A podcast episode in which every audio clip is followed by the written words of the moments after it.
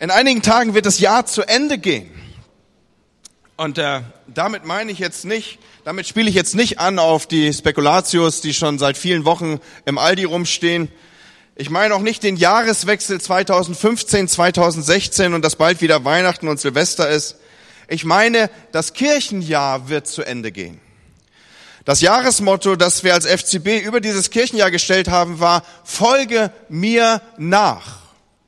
Und mancher weiß es vielleicht noch zu erinnern, dass wir Anfang des Jahres damit gestartet sind, dass wir euch so kleine Postkärtchen oder Kärtchen ausgeteilt haben, wo ihr für euch aufschreiben konntet, wo und an welcher Stelle möchte ich in diesem Jahr in meiner Jüngerschaft vorankommen.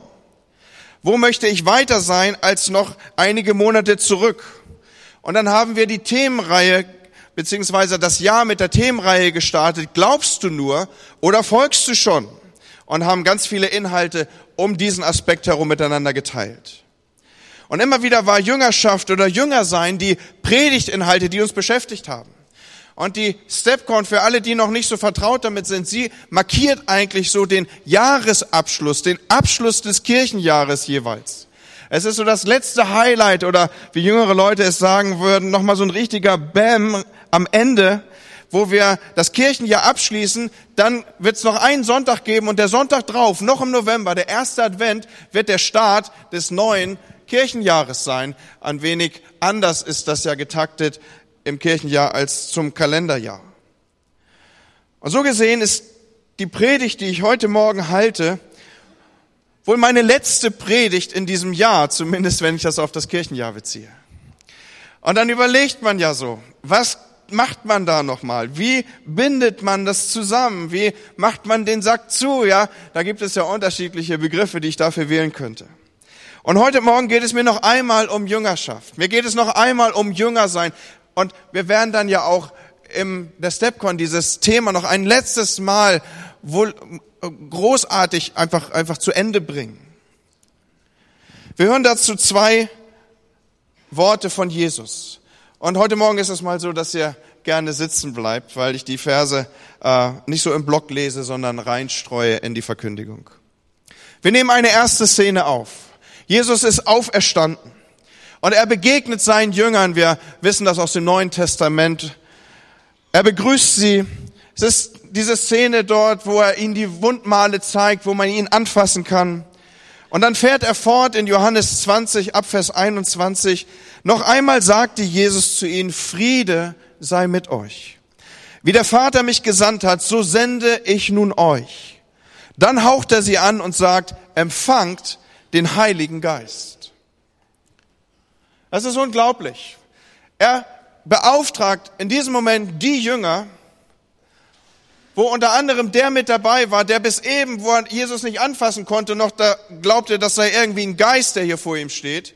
Erst wo er seinen Finger in die Wundmale legte, wird er, wird es ihm bewusst, er hat es hier mit dem real auferstandenen Christus zu tun.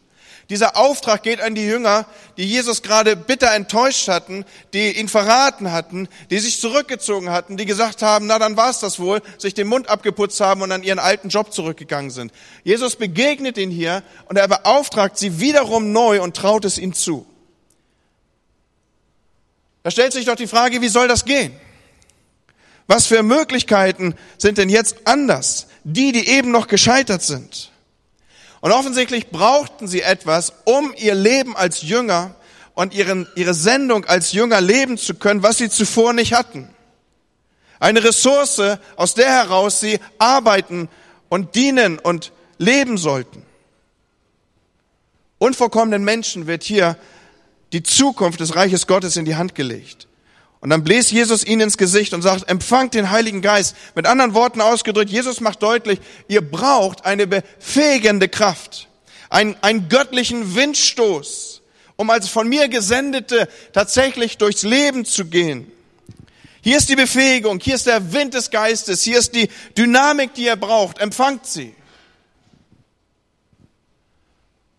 Und ich blende auf eine zweite Szene auf. Lukas, ein anderer Bibelautor, er berichtet eine andere Begebenheit zwischen Jesus und den Jüngern und inhaltlich ist sie doch sehr ähnlich. Aber ihr werdet mit dem Heiligen Geist erfüllt werden. Und dieser Geist wird euch Kraft geben, überall als meine Zeugen aufzutreten. In Jerusalem, in ganz Judäa, in Samarien, in Bremen und bis ans Ende der Erde. Und auch hier haben wir beides. Jesus, der seine Jünger sendet und die Kraft, die dazu offensichtlich nötig ist. Der Heilige Geist, die Dynamik, die mit ihm kommt, die uns ausfüllt, der Wind, der uns antreibt und antreiben wird. Nun, als Jünger unterwegs zu sein, Nachfolger, als Jünger so sein wie der Meister, da kommen ja diese Begriffe her, die wir über das Jahr miteinander geteilt haben. Wie soll ich das schaffen? Wie kann das wirklich gehen? Und offensichtlich hat hier Jesus den ersten Jüngern etwas zugesprochen, etwas anvertraut, etwas mitgegeben inmitten ihrer Unzulänglichkeit, inmitten ihrer Überforderung, inmitten ihrer Ungewissheit, wie die Dinge werden könnten, dass sie fortan zu mutigen Vertretern und Verkündigern des Evangeliums gemacht hat. Und wenn wir uns heute Morgen fragen, was war denn das, was hier jetzt den Unterschied markiert hat, dann kommen wir eigentlich zu einer einzigen Antwort nämlich offensichtlich die Worte, die Jesus gerade zu ihnen gesprochen hatte. Und spätestens hier stellt sich doch die Frage, was war denn so besonders daran? Was macht denn jetzt auf einmal den Unterschied? Und ich möchte mit euch zusammen drei besondere Perspektiven anschauen, die aus dem von Jesus an die Jünger gerichteten Gesagten entwickelt werden können. Die erste Perspektive, die ich benennen möchte und die dein Leben als Jünger ganz unmittelbar und existenziell gestalten soll, die dein Leben als Jünger möglich machen soll, die dich heute als Jünger Jesu laufen lassen soll. Das erste, die erste Perspektive, die ich dir an diesem Morgen dazu mitgeben möchte, ist, du musst um einen klaren Auftrag wissen. Jesus gibt seinen Jüngern hier als erstes einen klaren Auftrag. Den Auftrag zu kennen, Freunde, ist die Schlüsselkompetenz. Ohne einen Auftrag und ohne dass wir diesen kennen, laufen wir planlos durch die Gegend. Und wir machen ganz viel Zeug, was wir besser nicht tun sollten. Wenn man also weiß, was man tun soll, dann blendet man Dinge aus, die man nicht mehr tun muss und andere Dinge, die nicht so wichtig sind. Vor dem Hintergrund des Auftrages kann ich überhaupt erst beurteilen, was ist wichtig und was ist nicht so wichtig und kann mein Leben auf diesen Auftrag hin ordnen und ausrichten. Und die Jünger damals, gleiches gilt für uns als Jünger heute, haben ihren Auftrag nicht selber definiert. Der Auftrag kam von Jesus. Und es ist heute noch genauso. Und dieser Auftrag heißt, ihr werdet meine Zeugen sein. Das ist der Auftrag. So, wenn du heute Morgen mitschreibst und ich gerade die Frage gestellt habe, weißt du deinen Auftrag, dann schreibst du da jetzt Ja hin und dahinter der Auftrag lautet, ihr werdet meine Zeugen sein. Und Zeugen das sind Botschafter. Das sind Nachrichtenüberbringer für und von Jesus. Übrigens, der im Griechischen verwendete Begriff für Zeugen ist der gleiche Begriff, aus dem sich auch das Wort Märtyrer ableitet. Das ist, diese beiden Begriffe Zeuge und Märtyrer haben im Griechischen den gleichen Wortstamm. Warum benenne ich das? Weil das aufzeigt, dass Jünger sein und Zeuge sein eine ernste Sache ist. Märtyrer ist man, ich glaube, da sind wir uns einig, nicht so nebenbei und macht das mal so mit. Zeuge sein ist was Wichtiges. Zeuge sein ist etwas, was uns im Beschlag nimmt. Zeuge sein ist nicht etwas, was noch drauf kommt zu dem, was wir sowieso schon leben und leben möchten, sondern Zeuge sein nimmt uns in der Ganzheit in Anspruch und beansprucht uns. Zeuge sein kostet uns auch etwas. Und so ist Jünger sein nicht nur so ein Titel, den ich mitführe, sondern eine Lebenshaltung, die mich durch und durch prägt. Der Auftrag ist also Zeuge zu sein, Zeuge der guten Nachricht, den Menschen gute Botschaft zu bringen. In diesen Auftrag sind wir damals die Jünger und heute wir als Jünger eingesetzt. Und lasst mich zwei Gedanken an dieser Stelle vertiefen, wenn wir über Zeugen nachdenken. Wir sind Zeugen, Freunde, und nicht Anwälte. Das ist für mich ein wichtiger Punkt. Wir sind Zeugen und nicht Anwälte. Anwälte halten Plädoyers. Zeugen werden befragt. Reden, wenn sie danach gefragt werden. Reden, wenn die Situation entsprechend passt. Reden in vorbereiteter Gelegenheit. Es gibt einen grundsätzlichen kategorischen Unterschied zwischen einem Zeugen und einem Anwalt. Ein Anwalt ergreift das Wort und er nutzt gefeilte Worte und irgendwie kausale Zusammenhänge und entwickelt Dinge. Ein Zeuge wird gefragt in der Situation und lebt so, dass er offensichtlich zu dieser Situation etwas zu sagen hat, weil er zugegen war, weil er was beobachtet hat, weil er an sich selber was erlebt hat. So, wir sind Zeugen und nicht Anwälte. Das Zweite, was ich uns sagen möchte in Bezug auf unseren Auftrag ist, wir bezeugen gute Nachricht, Leute. Evangelium, das heißt gute Nachricht. Wir als Zeugen bezeugen gute Nachricht. Schlechtes verbreitet sich von alleine und durch wen auch immer, aber Zeugen verbreiten gute Nachricht. Habt ihr den Punkt? Sprechen Gutes über Menschen, erzählen gute Geschichten, reden von der Größe Gottes und was er bereit ist zu tun und was er tun kann. Der Auftrag von Zeugen ist, gute Nachricht zu verkündigen. Schlechte Nachricht überlassen wir wem auch immer. Aber als Zeugen verkündigen wir gute Nachricht. Und neben dem großen Auftrag, seine Zeugen zu sein, der uns allen gilt, gibt es eine persönliche Beauftragung. Wenn ich also davon spreche, kenne deinen Auftrag, dann heißt das auch, finde heraus, in welcher konkreten Aufgabe du am besten bezeugen kannst, wie sehr Gott Menschen liebt, wo du am effektivsten bist, wo du am besten weiter und mitgeben kannst.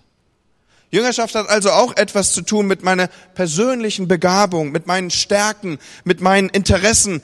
Ja, mancher nächste Schritt in der tieferen Nachfolge als Jünger, den kann ich nur nehmen, wenn ich anfange, in und mit meiner Gabe zu dienen. Frederick Büchner, ein presbyterianischer Pfarrer, schreibt dazu, der Schwerpunkt meiner Aufgabe liegt idealerweise dort, wo die Tätigkeit, die mir am meisten Freude bereitet, mit einer echten Not in dieser Welt zusammenkommt. Das ist mir so ein wichtiger Satz geworden, dass ich ihn aufgeschrieben habe hier. Der Schwerpunkt meiner Aufgabe liegt idealerweise dort, wo die Tätigkeit, die mir am meisten Freude bereitet, mit einer echten Not in dieser Welt zusammentrifft. Da ist also etwas, was du richtig gut kannst was Gott offensichtlich dir gegeben hat. Und es trifft auf, da, auf eine dazu passende Not, die nach einer Antwort schreit. Und wenn du mit deiner Gabe auf diese schreiende Not, die, die jetzt dir ausgerechnet auch noch nicht zusammenkommt, dann gibt es kaum was Effektiveres im Dienst als dieses Geschehen und diese Konstellation. Und du weißt, hier gehöre ich hin, hier kann ich und soll ich Christus bezeugen. Und wenn das noch nicht geschehen ist, ihr Lieben, dann bitte ich dich, dass du durch das kommende Kirchenjahr mal genau zu diesem Aspekt nutzt, dass du dich mal fragst, wo gehöre ich hin? Was ist die Aufgabe, die Gott mir gegeben hat? Und hör dabei auf Gott. Lern dich und lern deine Stärken, die Gott dir mitgegeben hat. Und es ist keine Frage, dass du eine hast. Denn die Bibel sagt, dass jeder von uns eine Gnadengabe empfangen hat. Lern dich dabei kennen und steh dann zu dem, was du kannst und was du bist und was dir liegt. Und an dieser Stelle nun kannst du am besten Sachen bewegen. Und wenn du diesen Punkt findest, wo du mit deiner Gabe am besten hinpasst, dann ist das gleichzeitig auch der beste Schutz vor Überforderung, Leute. Ich habe von einem amerikanischen Pädagogen gelesen, der schreibt, Burnout ist das Ergebnis des Versuchs, anderen etwas zu geben, was man eigentlich gar nicht hat. Und ich finde, das ist eine tiefe Wahrheit. Wenn wir anfangen, Leuten das zu geben, was wir haben, dann stehen wir nicht in dieser Gefahr, die von mir hier eben beschrieben ist. Burnout ist das Ergebnis des Versuchs, anderen zu geben, was man eigentlich nicht hat. Und deswegen meine Ermutigung an diesem Morgen, schau, was Gott dir gegeben hat und lebe deinen Auftrag. Kenne deinen Auftrag, den großen im Allgemeinen, dass du Zeuge bist und den individuellen, deinen persönlichen Auftrag, dass du weißt, wo ist mein Platz. Wir sind immer noch in der großen Klammer Jüngerschaft. Ich möchte, dass du in deiner Jüngerschaft, in deinem Leben als Jünger vorankommst. Und von, aus meiner Perspektive ist das hier ein ganz entscheidender Punkt, dass du weißt, was du tun sollst und was du nicht tun sollst. Und dass du weißt, was ist das Individuelle, was Gott mir gegeben hat. Und Gott wird das nutzen, was er dir gegeben hat. Und er wird sein Reich damit entwickeln und bauen. Nichts anderes haben die Jünger gemacht. Nichts anderes und nicht anders wurden die Jünger eingesetzt. Ein Petrus wurde anders eingesetzt als ein Paulus. Paulus war hochgebildet, er war entsprechend vorbereitet, er war in allerlei Schulung unterrichtet und er war sowas wie der Außenminister. Er wurde an anderer Stelle eingesetzt als Petrus. Gleiches gilt für Jakobus. Wir haben unsere spezifische Berufung und sie an richtiger Stelle eingebracht, wird das Reich Gottes maximal voranbringen. Die zweite Perspektive, die Jesus seinen Jüngern hier gibt, an dieser Stelle, wo er denen, die ihn eben noch enttäuscht haben, jetzt hier neu beauftragt und wo offensichtlich eine, ein Unterschied passiert jetzt, ist, dass er ihn neben dem Auftrag auch den Auftraggeber ins Bewusstsein rückt. Die zweite Perspektive, die hier also eingenommen wird, ist, kenne deinen Auftraggeber. Und die Jünger, die kannten ihren Auftraggeber. Sie wussten, es ist Jesus. Und Jesus macht das auch deutlich. Ich weiß nicht, ob euch das aufgefallen ist. Wenn wir die gleichen Verse mit anderer Betonung lesen, dann wird das sichtbar. Er sagt wieder, wie mich der Vater gesandt hat, so sende ich euch. Jesus ist der Auftraggeber. Und er sagt, ihr werdet meine Zeugen sein. Auch hier wird wieder sichtbar, Jesus ist der Auftraggeber. Jemand hat mal den Satz gesagt, den habe ich mir gemerkt. Das Leben besteht in 80 Prozent seiner Zeit darauf, auf Situationen zu reagieren, die man sich selber nicht ausgesucht hat. Ihr das auch schon beobachtet? Das Leben besteht zu 80 Prozent aus Situationen, die man sich selber nicht ausgesucht hat.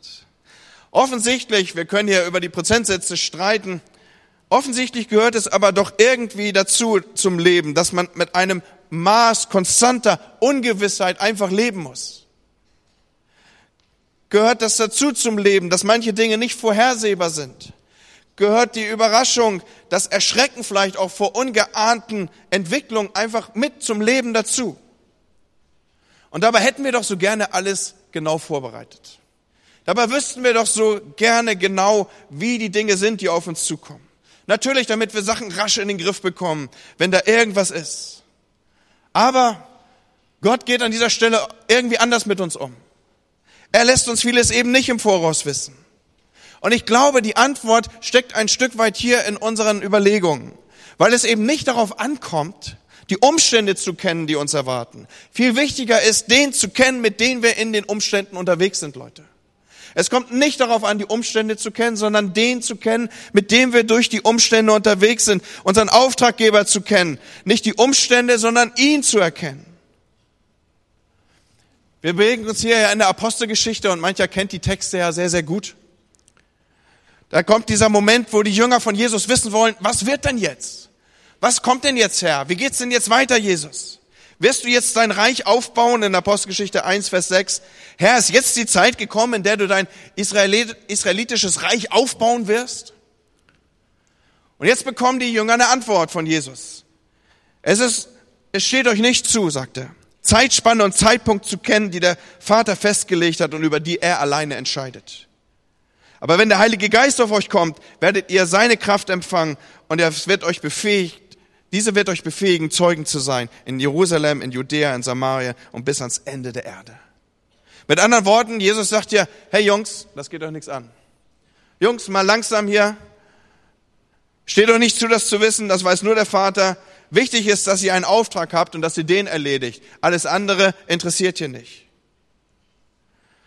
Und so vergessen wir also nicht, nicht die Umstände, die uns erwarten, müssen wir kennen. Wichtig ist, dass wir den kennen, der uns beauftragt hat. Zu dieser Erkenntnis kommt auch Paulus. Diese bekannte Textstelle ist euch sicherlich vor Augen, als er im Gefängnis sitzt und den Philippern einen Brief schreibt und er sinniert so, so hat man den Eindruck, ist es, was, was wird auf mich zukommen? Ich sitze hier fest, was, was wird jetzt passieren? So mag man sich reindenken in das Geschehen. Ist es Leiden? Ist es Tod? Komme ich nochmal frei? Und schließlich mündet das alles in Philippa 3, Vers 10. Ich habe aufgehört, so heißt es in einer neuen Übersetzung, die mir gut gefällt, das durchschauen zu wollen. Ich habe aufgehört, das durchschauen zu wollen, was auf mich zukommen soll. Auch damit, mich andauernd damit zu beschäftigen, wer ich war und was ich alles erreicht habe. Ich konzentriere mich auf etwas anderes. Ich will Jesus Christus erkennen, ihn und die Kraft seiner Auferstehung. Was für ein Hammervers, oder? Paulus ist am Rumsinieren und dann sagt er, no, ich werde mich jetzt mal auf was anderes konzentrieren. Und er nimmt hier die richtige Perspektive und sagt, ich konzentriere mich auf den Auftraggeber, den will ich kennen. Freunde, es ist so vieles, wo wir die Antwort nicht kennen. Niemand kennt sie. Aber noch einmal, nur einen müssen wir kennen, den Herrn, dem wir gehören und in dessen Auftrag wir unterwegs sind. Und da ist es egal, ob Stürme oder Flauten auf unser Leben zukommen. Amen. Das wäre jetzt ein guter Moment, Halleluja zu sagen oder Amen oder sowas. Das Stichwort Stürme oder Flauten, das bringt mich zu der dritten und letzten Perspektive, die ich mit euch teilen möchte. Die erste war, kenne den Auftrag, das habt ihr hoffentlich noch in Erinnerung. Den Großen wie deinen Kleinen. Die zweite Perspektive habe ich genannt, du musst deinen Auftraggeber kennen. Die Umstände sind nicht so wichtig. Du musst nicht wissen, wie die Umstände sind, sondern du musst wissen, wer geht mit mir, wer hat mich beauftragt, inmitten dieser Umstände unterwegs zu sein. Und das dritte, die dritte Perspektive möchte ich so nennen, versteh den Wind. Und jetzt komme ich zu der Ressource, von der ich gesprochen habe, die offensichtlich alles anders gemacht hat als das, was zuvor war. Im Griechischen ist es so, dass das Wort für Geist in beiden Bibelstellen übrigens, die wir hier eingangs gelesen haben, sowohl im Hebräischen als auch im Griechischen, bedeutet Geist, Wind. Und ich glaube, dass das kein Zufall ist. In Apostelgeschichte 1, ich lese den Vers nochmal, lesen wir, aber wenn der Heilige Geist auf euch herabkommt, werdet ihr seine Kraft empfangen und die wird euch befähigen, meine Zeugen zu sein in ganz Jerusalem, in ganz Judäa, in Samarien und überall sonst auf der Welt, selbst in den entferntesten Gegenden der Erde. So eine modernere Übersetzung. Und der Heilige Geist, der, wie gesagt, im, Hebräischen als auch im Griechischen Wind heißt, der Heilige Geist, der auf die Jünger kommen soll, wird und soll in ihnen offensichtlich eine Dynamik freisetzen, eine Art Wind freisetzen, dass das wie eine, wie die Schubkraft eines Windes wirkt, die dann einfach den Jünger in Bewegung bringt und auf die richtige Spur und in den richtigen Kurs zwingt. Mir war dies ein ganz, ganz kostbarer Gedanke und ich will den weiterentwickeln. Wer den Wind verstehen will, der muss wissen, dass der Wind unberechenbar ist, dass man ihn nicht beherrschen kann Wind ist was Herrliches, glaube ich. Da sind wir uns einig. Wenn an einem, einem schwülen äh, Sommertag der Wind sich hebt und der weht irgendwie durchs Haar oder durch was auch immer. Wind ist kraftvoll, wenn er ein Segel bläst und ein Schiff voranträumt. Wind ist gefährlich, wenn er wie ein, ein Sturm oder ein Tornado über einen Ort hinwegfegt. Wind lässt sich nicht unter Kontrolle bringen, Leute. Und mit dem Heiligen Geist ist das genauso. Jesus sagt, er weht, wo er will im dritten Kapitel des Johannesevangeliums kannst du das nachlesen. Der Heilige Geist geht seinen Weg. Und wir haben als Jünger nur eine Chance, dass wir mit diesem Wind unterwegs sind. Freunde, das ist ein wichtiger Punkt. Der Heilige Geist geht seinen Weg, wenn wir wollen mit uns. Und wenn wir nicht wollen, dann wird er ohne uns unterwegs sein. Der wird nicht stehen bleiben, bis wir gnädigerweise uns mal erbarmen und sagen, jo, ich lauf mal mit. Der Wind weht, wo er will. Und es ist die Aufgabe von uns Jüngern und auch einer ganzen Gemeinde und einer Gemeinschaft, einer Bewegung, wie immer wir das nennen wollen, dass wir rankommen an das. Wenn der Wind des Geistes sich erhebt, Leute, dann müssen wir auf die Stuhlkante und müssen wir sagen, ja, hier geht was. Und dann sind wir da. Man kann den Wind auch verpassen. Und Jesus möchte, dass wir das wissen als seine Jünger. Wir können den Geist Gottes nicht kontrollieren, wir können aber mit ihm zusammenarbeiten und dafür möchte Jesus uns gewinnen und offensichtlich auch seine Jünger, denn deswegen trägt er in diese Perspektive an.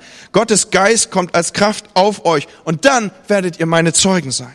Hier ist die Kraft und da sind die Zeugen und wenn beides zusammenkommt, Leute, dann kann das Reich Gottes nicht aufgehalten sein. Dann geht's vorwärts, dann wird es vorwärts gehen. Und Jesus macht deutlich, Jerusalem, Judäa, Samaria, Europa, Bremen habe ich schon hinzugefügt. Es geht einfach weiter. Weil wenn Geist Gottes und Jünger zusammenkommen, das ist eine Hammermischung, Leute. Und Randa. Ohne diesen Geist, ohne diesen Wind bewegt sich andersherum nichts. Ich weiß nicht, ob ihr auch schon von diesem Satz gehört habt, mit dem Wind, den wir selber machen, lässt sich kein Segel füllen. Also Leute, lasst uns nicht so viel Wind machen. Das reicht sowieso nicht aus, irgendwas Großes zu bewegen, sondern lasst uns lernen, den Wind zu verstehen, ihn zu erkennen, wo er sich bewegt, der uns dann die Segel füllt. Den Geist Gottes, lasst uns lernen, seine Kraft zu nutzen, um mit ihm zusammenzuarbeiten. Manche von euch wissen vielleicht, dass ich Segler bin. Und dass es eine Zeit lang war, dass ich regelmäßig gesegelt habe. Und zugegeben, ich bin mehr so der Segelanwender gewesen, der Segler auf der Anwenderseite. Also ich fand es immer gut, wenn die Segel richtig gestellt sind und man hinten so ein bisschen rumchillen konnte oder auch vorne auf Deck. Also an der Stelle bin ich mehr so der Anwender. Und ich habe mich mehr für die Anwendung als für die Physik dahinter interessiert, aber so viel habe ich doch verstanden. Und ich will ein bisschen davon erklären. Freunde, Segelboote bewegen sich so gut wie nie mit direktem Rückenwind. Sie bewegen sich häufig nicht in genauer Windrichtung. Also ich stellt euch vor, ich sei das Segel, ein Segelboot, ja, und äh, mancher denkt, jo, bist du ein Dickschiff von der Jolle, bist du weit entfernt, ja, aber äh, wenn ich Rückenwind habe, dann habe ich eigentlich nur zwei, drei Möglichkeiten, wirklich mit Rückenwind zu segeln. Das ist eben, indem ich das Großsegel und die Fock voll aufmache. So, dann, das ist ungefähr so, als wenn das das eine Segel ist und die Fock habe ich auf dieser Seite und da kommt jetzt der Wind rein und drückt mich maximal in Windgeschwindigkeit nach vorne. Man kann noch einen, einen sogenannten Spinnaker-Segel einsetzen, das ist nochmal ein großes, bauchiges Segel und mit dem kann man dann tatsächlich mit Rückenwind in Anführungsstrichen segeln. Aber diese Geschwindigkeit wird immer maximal die Geschwindigkeit des, des Windes sein, wenn man mal Strömung vernachlässigt. Am besten nutzt man als Segler den schräg von der Seite kommenden Wind. Direkt von der Seite, schräg von hinten oder von vorne, je nachdem. Und dann werden die Segel in entsprechendem Winkel gegen diesen Wind angestellt. Und der Widerstand, der dann äh, der, der durch das Verhältnis von Windrichtung und Segelstellung entsteht, der lässt, und da werde ich euch jetzt nicht mit Physik langweilen, der lässt ein, ein, ein äh, Druckgefälle entstehen zwischen der Lee- und der Luftseite des Segels. Nur so viel soll für uns heute Abend, äh, heute Morgen mal reichen. Die dabei entstehende Kraft, die ist maximal mehr als das, was der Rückenwind je produzieren könnte. Und sie macht das Segelboot, die Geschwindigkeit des Bootes wesentlich schneller. Da ist viel mehr Kraft drin in dieser Art, wenn, das, wenn der Wind von der Seite kommt und entsprechend auf die Segel trifft. Leute, die mit bisschen Aerodynamik hier zu tun haben, die wissen, wovon ich rede. Das ist übrigens am Ende auch das Prinzip, was ein Flugzeug zum Fliegen bringt. Und vereinfacht gesagt, das richtige Maß des Widerstandes erhöht die Geschwindigkeit des Segelbootes. Kraft und Geschwindigkeit entsteht, vielleicht ist das einfach nur der Satz, den du merkst, Kraft und Geschwindigkeit entsteht aus Widerstand. Und wie oft wünschen wir uns Rückenwind, Leute? Dass der Heilige Geist uns Rückenwind gibt, dass er uns nach vorne treibt, so wie beim Fahrradfahren, dass man gar nicht mehr treten braucht, dass, dass alles irgendwie so leicht geht. So möchten wir leben, so möchten wir arbeiten. Ein einziges kraftvolles Gebet und Türen öffnen sich und Menschen finden zu Gott. Nöte und Schwierigkeiten verschwinden durch ein einziges Gebet. Alles gelingt und besonders wichtig, alle finden uns toll und alles ist gut und es gibt keine Probleme und keine Konflikte, wenn doch der Heilige Geist mir nur Rückenwind geben würde. Freunde, beim Segeln lernen wir was anderes. Die größte Kraft entsteht nicht bei Rückenwind, sondern bei dem Wind, der uns mal so richtig schräg kommt. Darf ich das Wortspiel hier mal so nutzen? Der schräg von der Seite kommt, dort wo Widerstand entsteht. Bei Gottes Geist ist das genauso. Er tut sein größtes Werk eben manchmal gerade dort, wo eben nicht alles wunderbar und rund läuft. Inmitten von Irritation, inmitten von Schwierigkeiten. Und oft entfaltet sich ausgerechnet dort die größte Kraft und wird dort die größte Frucht bewirkt. Das sehen wir auch in der Apostelgeschichte, in der ersten Gemeinde abgebildet. In Kapitel 8, da werden die Jünger vertrieben. Aber daraus resultierend verbreitet sich das Wort Gottes und sie werden in alle Himmelsrichtungen zerstreut, aber die Kraft und die Größe der Frucht ist umso mehr. In Kapitel 12 werden Jakobus und Petrus gefangen genommen. Jakobus verliert sein Leben als Märtyrer, aber kurz darauf heißt es im Text Apostelgeschichte 12, das Wort Gottes aber gewann an Einfluss und breitete sich aus. Leute, Widerstand und Schmerz und Verlust, all das und doch das Wachsen des Reiches Gottes, Dinge, die eng verzahnt sind. Und so lasst uns lernen, gerade dort mit der Kraft Gottes zu rechnen, wo uns Dinge schräg reinkommen. Wo uns Gott und das Leben allerhand Herausforderungen zumuten. Vielleicht ist gerade das der Druck, der dich in Fahrt bringt. Vielleicht ist das gerade die Herausforderung, die dir die Geschwindigkeit gibt, die du brauchst. So erschrecken wir nicht, wenn wir als Jünger unterwegs sind und der Wind kommt schräg rein. Da ist Kraft drin und das bringt dich erst recht nach vorne. So, ich binde das zusammen, Leute. Als Jünger unterwegs zu sein, das ist so meine finale Predigt zu diesem Thema. Ich bitte dich, dass du hier nicht aus dem Gottesdienst gehst, ohne dass du deinen Auftrag kennst. Oder ohne dass du dich aufmachst zum Ende dieses Kirchenjahres, dass du sagst, mein Platz habe ich noch nicht gefunden, aber meine Persön meinen persönlichen Auftrag, den werde ich suchen. Ich nehme es mir vor und ich werde den Platz finden und dort eingefügt werde ich Maximales für das Reich Gottes wirken können. Das Zweite, worum ich dich bitte, ist, dass du den Auftraggeber kennst, immer besser kennenlernst. Dass du ein Jünger bist, der nah dran ist und nicht von ferne folgst. Und das Dritte, worin ich dich ermutigen möchte, arbeite nicht ohne die Ressource des Windes. Versteh den Wind. Schau, wo er geht. Schau, wo er sich bewegt. Nutze das. Wenn Dinge angeboten sind, wo du abspürst, da könnte Gott drin sein, das könnte mein persönliches Leben voranbringen, dann sei doch der Erste, der sich zu sowas anmeldet. Und sei es eine Konferenz wie die StepCon. Ich kann nicht verstehen, dass Menschen sich dieser Gelegenheit entgehen lassen. Wenn, wo Gott sich bewegt, wo das Kräuseln des Windes über das Wasser geht, Leute, da will ich doch auf der Stuhlkante sitzen und der Erste sein, der dabei ist. Oder wo immer wir sowas sehen. Lass uns den Wind lesen lernen. Lass uns verstehen, wo er ist. Und wenn es von der, schräg von der Seite kommt, dann stellen wir das Segel so, dass wir damit maximal in unserem Jüngerschaftsprozess vorankommen. Dazu segne uns Gott. Amen. Ich möchte euch einladen, dass wir zusammen aufstehen. Und ich möchte fragen, ist jemand hier in unserer Mitte, der den Auftraggeber nicht kennt, der nicht weiß, dass Jesus gute Gedanken über seinem Leben hat, dass er ihn besonders gemacht hat, dass er ihn als er dich geschaffen hat, gewusst hat, was aus deinem Leben sein soll und was der Plan deines Lebens ist. Der dich einsetzen möchte in eine, in einen Auftrag, der größer ist als du selber. Mitwirken am Reich Gottes, Leute, mehr geht nicht. Ist jemand hier in unserer Mitte, der nicht weiß, dass Jesus ihn dazu beauftragt hat und dass Jesus mit ihm eine persönliche Beziehung haben möchte, dass er mit dir durch deine Stürme und Flauten des Lebens gehen will? Ist jemand hier in unserer Mitte, der Jesus in dieser Weise nicht kennt? Da möchte ich, dass wir einen Moment haben, der eine seelsorgerliche Komponente trägt dass wir unsere Augen geschlossen halten und dass du und der Himmel jetzt einfach siehst, wenn du deine Hand heben würdest. Und damit bekundest, hier bin ich. Ich werde bis drei zählen gleich und werde dich dann bitten, dass du, wenn dich diese Beschreibung betrifft, ich kenne den Auftraggeber nicht, ich weiß nicht, wer Jesus ist, ich weiß nicht, was mein Auftrag ist, wenn dich das berührt, wenn dich das betrifft, wenn dich das beschreibt, dann gib mir, ich bin jetzt bei zwei, deine Hand dass ich sie sehe und für dich beten kann und hinterher mit dir reden kann.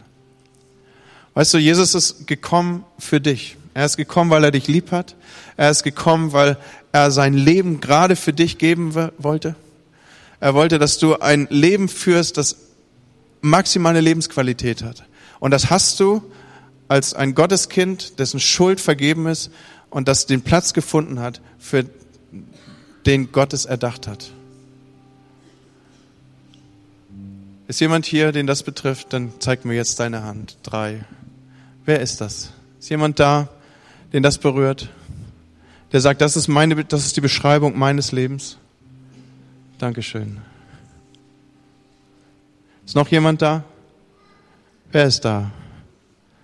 Der sagt, hier Jesus, hier ist mein Leben. Ich will rein in das, was du für mich hast. Vielen Dank, danke. Und Herr, wir beten für die Menschen. Wir danken dir dafür, Herr, dass du deine Hand auf sie legst in diesem Morgen.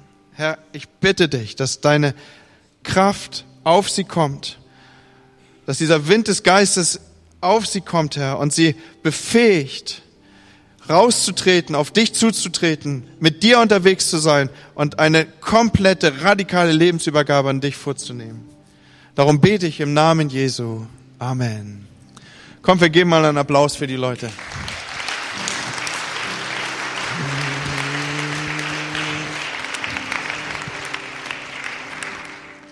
Der Herr segne euch und behüte euch. Der Herr lasse sein Angesicht leuchten über euch und sei euch gnädig.